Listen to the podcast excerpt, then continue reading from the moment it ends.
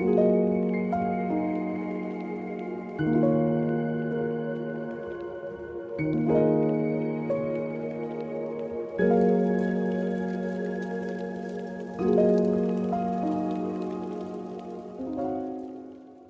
что, друзья, всем привет! С вами снова я, Федоров Сергей, и это новый выпуск моего подкаста. Сегодня я вновь хочу поговорить с вами о таком учении, как стоицизм, приведя пример такой прекрасной книги, которая сейчас лежит передо мной под названием «Наедине с собой», автором которой является Марк Аврелий. Хочется сразу отметить, что данное произведение, судя по изучениям историков, не предназначалось, так сказать, для публикации и являлось личным дневником Марка Аврелия. Но прежде чем приступить к самой теме и поговорить немножко о стоицизме, хочется начать самого автора. Человека, чья история была довольно насыщенная, и при этом он оставил после себя сквозь долгие века знания, которое помогает многим людям и по сей день.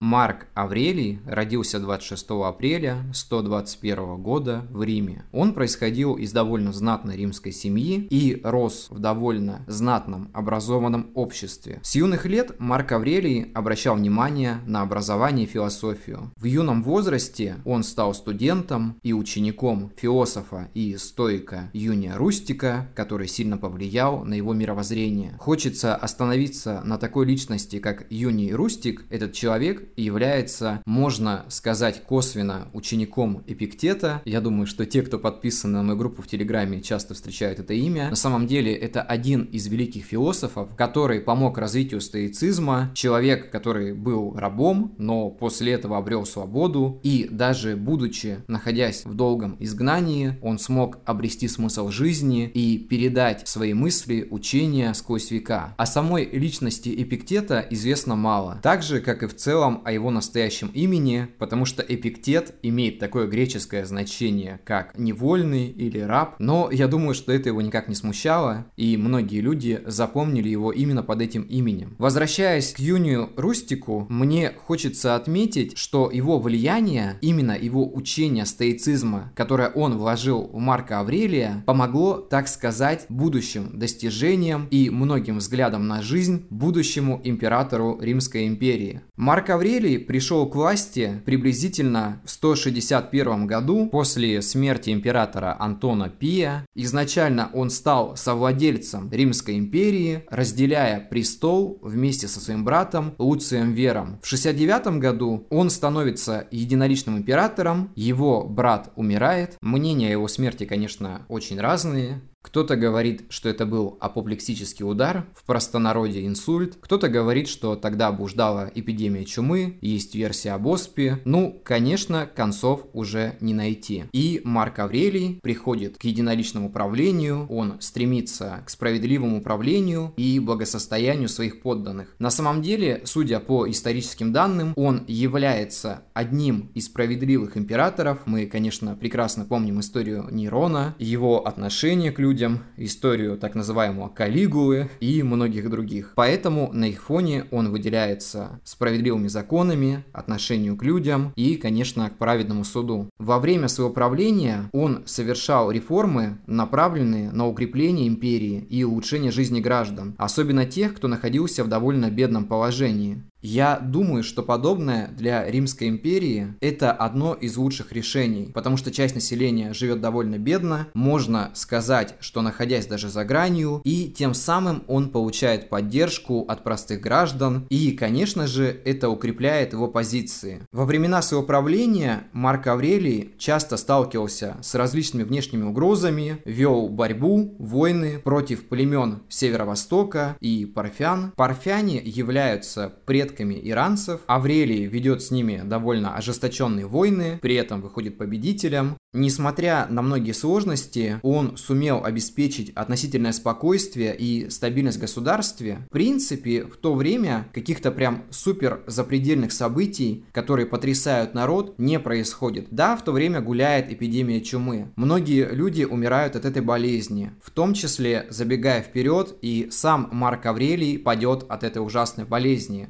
Если вкратце говорить о личной жизни Марка Аврелия, то, судя по историческим источникам, он был преданным супругом и хорошим отцом. Он был женат на Фаустине-младшей, от которой у него было 13 детей, но, как бы это грустно не было, большая часть его детей не пережили его самого. Умер Марк Аврелий 17 марта 180 года. После него осталась долгая память о его правлении и, конечно же, его 12 книг. Такие личные дневники, в которых он записывал размышления о жизни, о смерти, о том, как нужно жить, чтобы быть хорошим человеком, чтобы делать что-то полезное. И в конечном итоге мы можем их лицезреть в одной большой книге под названием «Наедине с собой». Прежде чем закончить саму историю о жизни Марка Аврелия, мне хочется отметить, что это был один из тех правителей, который был знаменит не только своими законами или отношением к людям, но и чьи умения и мудрость продолжают вдохновлять людей веками после его смерти. Его биография и многие философские идеи оставили свой след в истории и культуре. Я думаю, что тем, кому будет интересна история Марка Аврелия, обязательно стоит прочесть его биографию, посмотреть несколько документальных фильмов, и тогда вы определенно поймете, о чем я сейчас говорю. Давайте перейдем к стоицизму. Я думаю, что многие, кто не сталкивались с этим учением, спросят у меня, а что же такое стоицизм? Стоицизм является древней греко-римской философской школой, основанной Зеноном Китийским в Афинах около 300 года до нашей эры. По мне, так это прекрасное философское учение, которое представляет собой то, как можно постичь счастье и внутреннего спокойствия, принимая природный порядок вещей и развивая свои внутренние добродетели. Давайте для начала поговорим о ключевых определениях стоицизма, чтобы немножко, так сказать, вникнуть в саму тему. Первое и самое важное определение – это логос. Говоря простым языком, разум. Стоики верили, что Вселенная управляет разумом, который они называли логосом. Они призывали следовать природному закону и принимать все происходящее как неизбежное. Второй момент – это атараксия, то есть спокойствие души. Цель стоицизма – достичь атараксии, то есть внутреннего спокойствия и равновесия, несмотря на многие внешние обстоятельства. Третий момент – это апатия, то есть, говоря простым языком, безразличие. В стоицизме это именно безразличие к страданиям. Стоики учили, что страдания и болезни – это часть нашей жизни, и нам нужно принять их с равнодушием, не позволяя им властвовать над нашими эмоциями. Четвертый момент – это добродетель. Стоицизм Стоицизм подчеркивает развитие четырех добродетелей, таких как мудрость, смелость, справедливость и умеренность. Если говорить о таком понятии, как мудрость, то стоицизм это трактует как понимание природного порядка, вещей, которые неизбежно происходят в нашем мире. Смелость можно отнести к устойчивости перед испытаниями, которые так или иначе возникают в нашей жизни. Справедливость – это праведность и доброта, отношение к миру, к людям, к окружающим. Умеренность – это сдержанность в желаниях и удовольствиях. Пятый момент – это внутренний контроль. Стоики учат нас контролировать свои реакции на события и эмоции, осознавая, что только наши реакции на внешние обстоятельства влияют на наше собственное благополучие. То есть именно наше отношение к каким-то событиям определяет наше счастье или несчастье. Также шестой момент – это отказ от внешнего влияния. Стоики призывают отказаться от внешних успехов и владения материальными благами, поскольку они считают, что истинное счастье находится внутри нас и никак не во внешних обстоятельствах. Мне хочется отметить, что стоицизм это не только философская концепция, не только какое-то направление философии, но и система жизненных практик, которые помогают достичь внутреннего спокойствия и счастья. Некоторые из практик стоицизма включают в себя утреннее самонаблюдение и анализ своих намерений на день. Второй момент – это применение метода, называемое эпохи, который помогает относиться к происходящим событиям с равнодушием. Третье – это проведение внутреннего разговора с самим собой, чтобы правильно понимать свои эмоции и рационально подходить к проблемам. Четвертый момент – это отрешение от материальных благ и сосредоточение на внутреннем развитии и моральности. Стоицизм остается актуальной и важной философской концепцией и в наше время, влияя на саморазвитие, психологию, этику и лидерство. Она представляет собой ценные инструменты для того, чтобы преодолевать трудности, развиваться как личность и обрести гармонию с окружающим миром. Почему именно в этом подкасте я решил затронуть личность Марка Аврелия? Давайте непосредственно перейдем к самой книге «Наедине с собой». История, как эта книга попалась мне в руки, довольно интересная, потому что гуляя по книжному магазину, я решил немного сменить свой ракурс с художественной литературы на философию, изучая книжные полки, которые были переполнены философией Ницше, Маркса, Лао Цзы и многих других других авторов, я увидел интересную книгу под названием «Наедине с собой». Немного посмотрев оглавление, я понял, что это какое-то новое для меня учение, решил приобрести ее и, конечно же, придя домой, начал читать. Знаете, мне очень понравилось, что в первой части своей книги он выражает благодарность всем людям, которые разделяли его путь, учения, которые он приобретал, и он поименно рассказывает про каждого, кто так или иначе дал ему в этом мире что-то новое. Мне очень понравилось, что сама книга начинается с благодарности. Это очень прекрасно, и это показывает его как личность, потому что в наше современное время очень редко подобное встретишь. Каждый, кто практикует какое-то учение, старается, так сказать, перетянуть одеяло на себя, концентрируясь именно на своей личности, а здесь Марк Аврелий именно показывает людей, которые повлияли на склад его ума. И я считаю, что это прекрасно.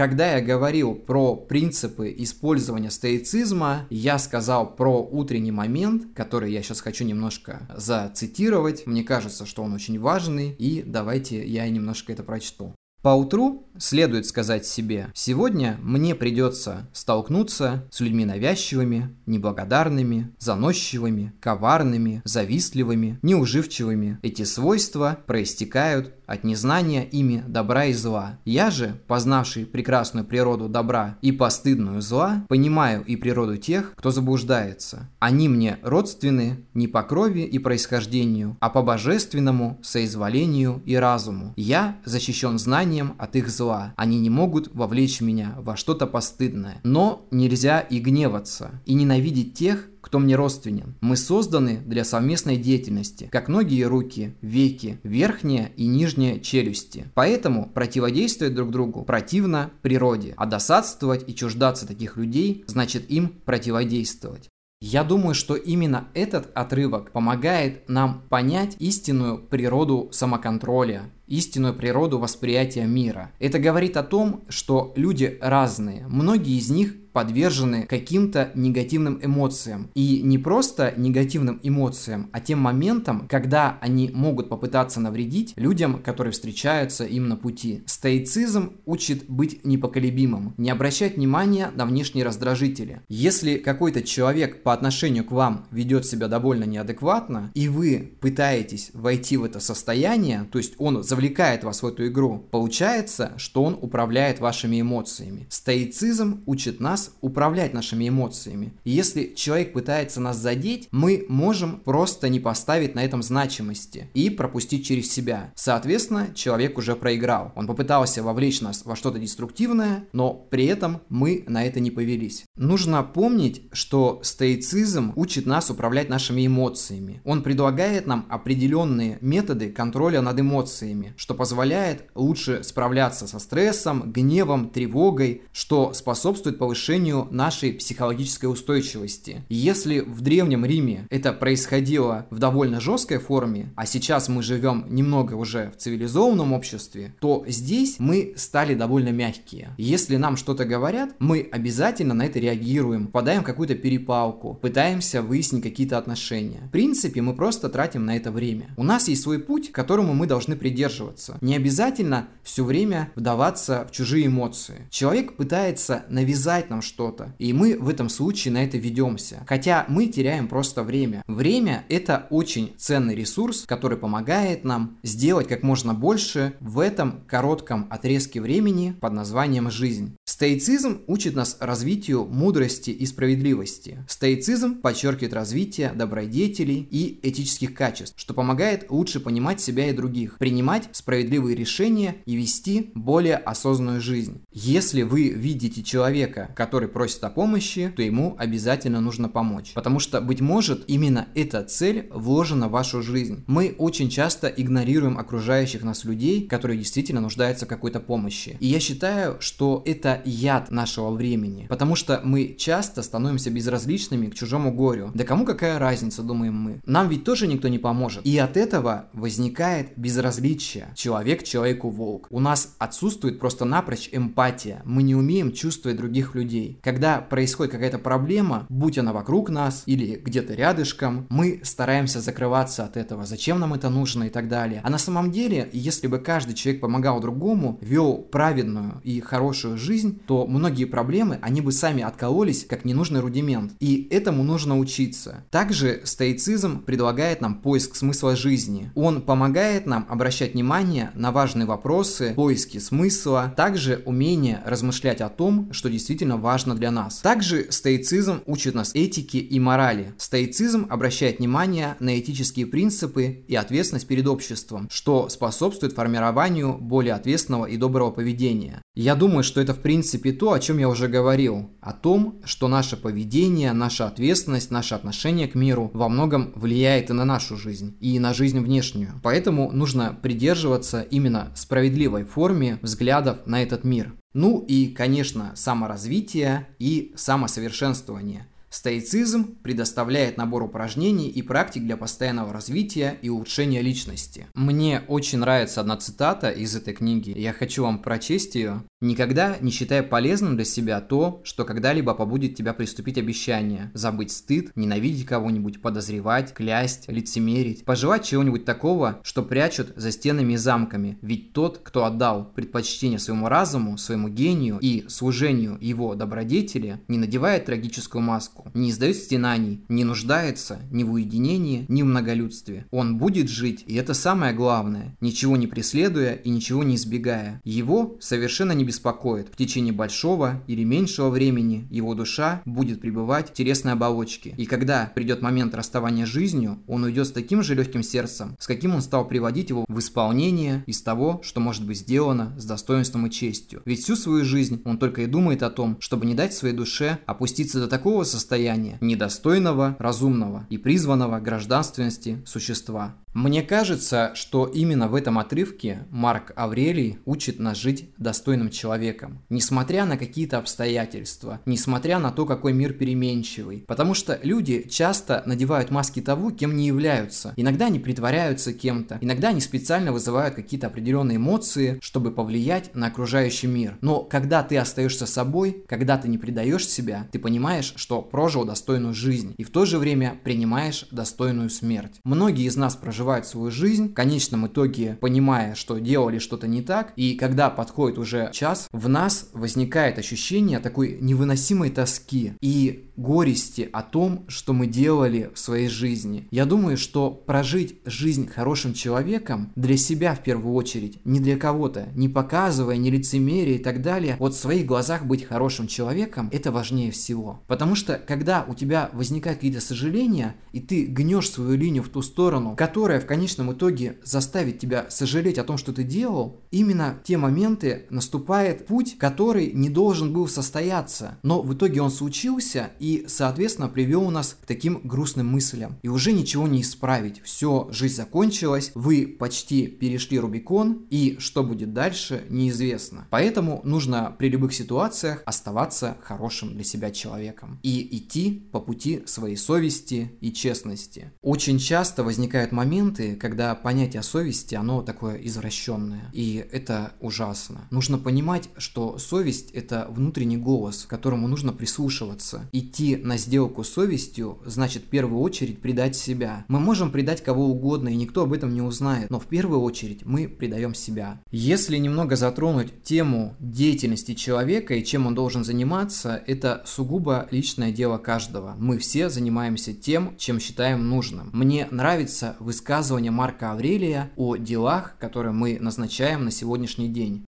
Заботься о деле, которым ты сейчас занят, чтобы выполнить его достойно, с полной серьезностью, искренностью, любовью к людям и справедливостью. Отстрани от себя иные побуждения. Будет удача, если каждое дело исполнишь, как последнее своей жизни, освободив себя от безрассудства пренебрежение к велениям разума, лицемерие, себялюбие и недовольство собственной судьбой. Видишь, как скромны требования, исполнив которые, всякий сможет достичь блаженной, божественной жизни. Да и сами боги от того, кто исполняет это, ничего большего и не требуют. Я думаю, что у Марка Аврелия есть определенное правило делать дела здесь и сейчас. Не откладывать их на потом, потому что мы не знаем, что будет завтра. Наступит ли оно завтра или его не будет. Поэтому сегодня нужно делать по максимуму. Я не помню, кто точно писал об этом, Марк Аврелий или Синека. Говоря своими словами, мысль была в том, что прежде чем закрыть глаза и уйти в сон, нужно вспомнить о том, сделал ли ты все дела, которые должен был закончить именно сегодня. Потому что, уходя в сон, мы не знаем, проснемся мы утром или нет, чтобы потом не сожалеть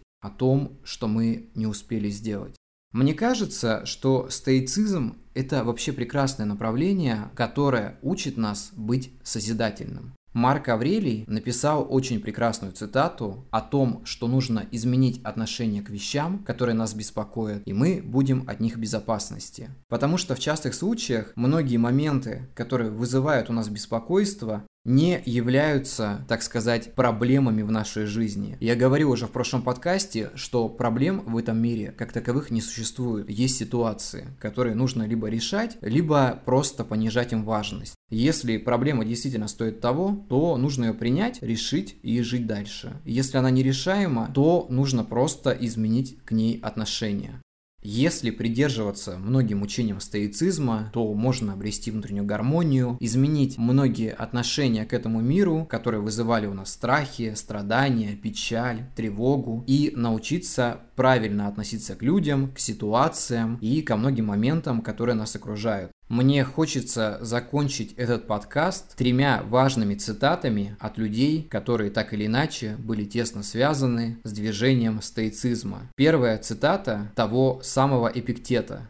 Не то, что происходит, делает нас несчастными, а наш взгляд на то, что происходит. Вторая цитата принадлежит Синеке. «Бедняк тот, кто всегда хочет того, чего у него нет, а не то, что у него есть». И, конечно же, цитата Марка Аврелия. «Не смерти должен бояться человек, он должен бояться никогда не начать жить». Я думаю, что на этом мы плавно заканчиваем подкаст на тему стоицизма. Если кому-то было интересно, обязательно изучайте литературу, ее достаточно. Изучайте труды Марка Аврелия, Синеки, Эпиктета и многих других последователей этой прекрасной философской школы. Я думаю, что подобные вещи очень хорошо могут помочь и в писательстве, и в взаимоотношении с людьми, и просто понять себя, понять правильное восприятие к миру и научиться правильно переживать те или иные ситуации. Я думаю, что на этом будем заканчивать. Всем спасибо, увидимся, до скорых встреч и всем пока.